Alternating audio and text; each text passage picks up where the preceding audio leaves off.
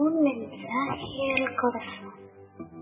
Con la reverenda Susana González.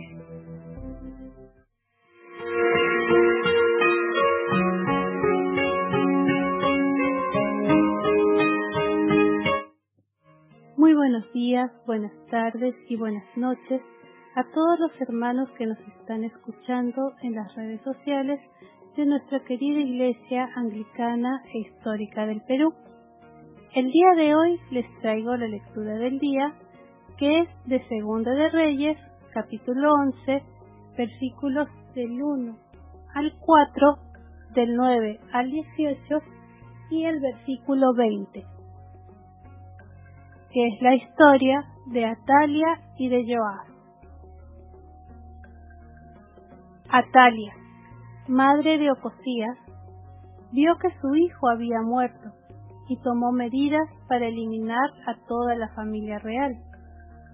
Pero Yosaba, que era hija del rey Yorán y hermana de Ocosías, raptó a Joás, hijo de Ocosías, cuando los príncipes estaban a punto de ser asesinados, metiéndolo en un dormitorio con su nodriza logró esconderlo de Atalia, de modo que no lo mataron.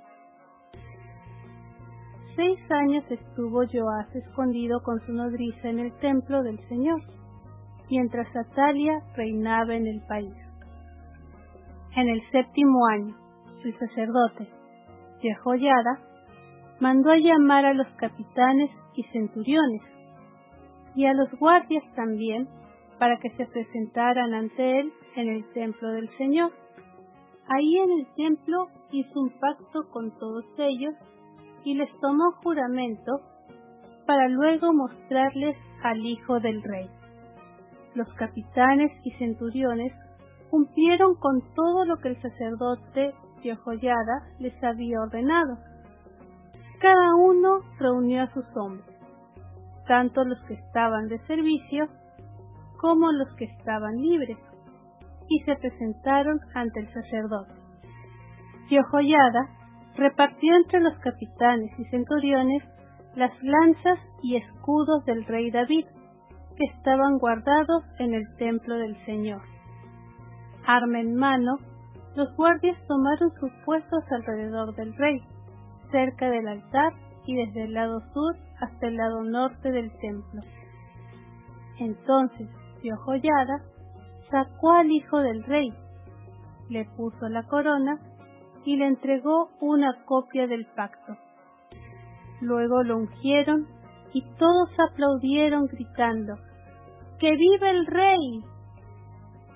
Cuando Atalia oyó el griterío de los guardias y el regocijo de la tropa, fue al templo del Señor, donde estaba toda la gente, y al ver que el rey estaba de pie junto a la columna, como era la costumbre, y que los capitanes y los centuriones estaban a su lado, y que toda la gente tocaba alegre las trompetas, Atalia se rasgó las vestiduras y gritó, ¡Traición!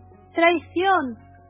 Entonces el sacerdote de Ojollada, como no quería que hubiese una matanza en el templo, ordenó a los centuriones que estaban al mando de las fuerzas, sáquela de entre las filas, y si alguien se pone de su lado, lo matan a filo de espada.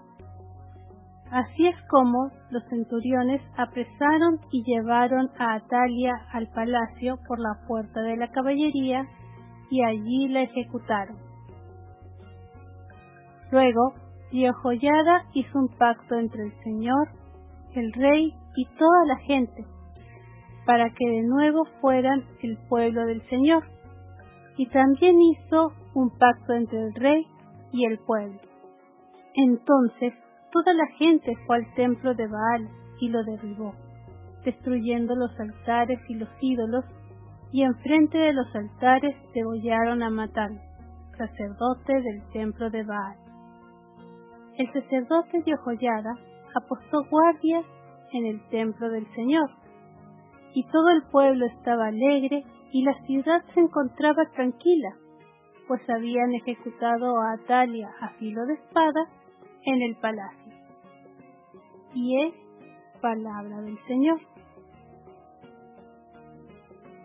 Y con esto, hermanos, podemos ver que en la historia del pueblo de Israel, como en la de muchos otros pueblos, hay episodios donde hay una gran violencia.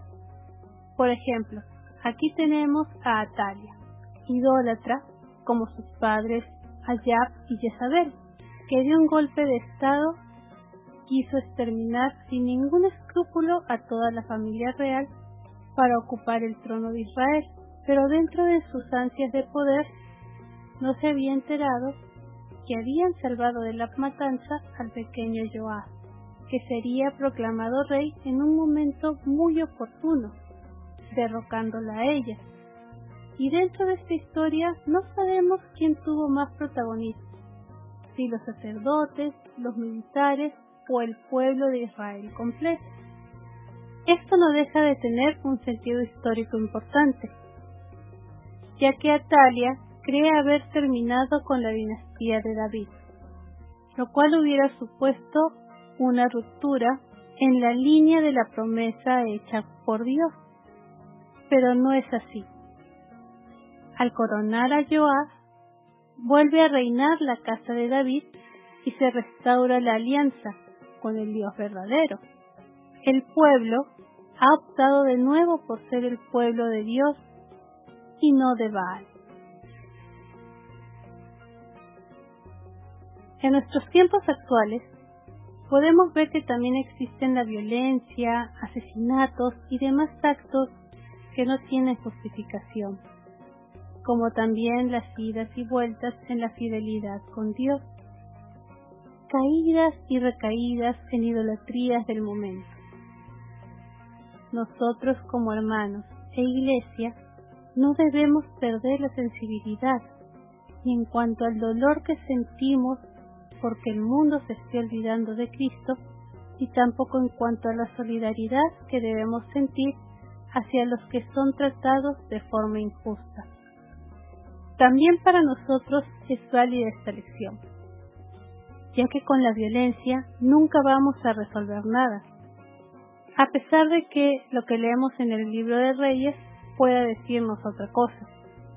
Ya sabemos nosotros cómo unos y otros recurren a la violencia, hasta la justifican con fines religiosos.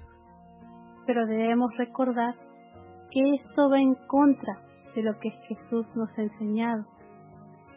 Ese mandamiento nuevo que debemos nosotros ese mandamiento nuevo que debemos nosotros proclamar. Ámense de corazón como yo los he amado. En nuestra vida cotidiana y en la familiar, si sentimos que la violencia empieza a imponerse, así sea de un modo muy sutil, debemos recordar entregarnos a Cristo para que con Él podamos recobrar la fraternidad y la tolerancia y ese amor que debe engrandecer a la familia con su mandamiento tan hermoso amarse de corazón, tal y como yo los he amado, como nos dice Cristo, y así seguir su camino en la vida. Como ya saben, queridos hermanos, estamos subiendo videos y podcasts a diario, así que por favor no se olviden de dar like al canal de YouTube y suscribirse y activar la campanita para que no se pierdan ninguno de nuestros videos ni tampoco ninguna de nuestras novedades. Ya saben, que Dios los bendiga a todos. Muchas gracias.